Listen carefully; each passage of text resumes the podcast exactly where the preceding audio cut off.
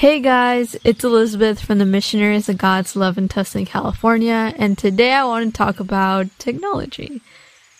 I know technology is becoming a big thing, and it's actually just becoming something we use in our everyday lives.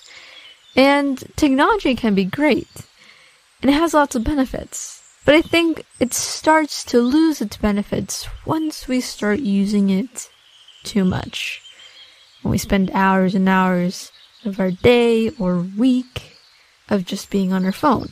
And I don't know about you, but I've experienced this. I've used many hours on my phone over the summer, and I just felt at the end of the day, my day was just not productive, wasn't fulfilling. I encourage us to start lowering our screen time and do something more fulfilling in our daily lives.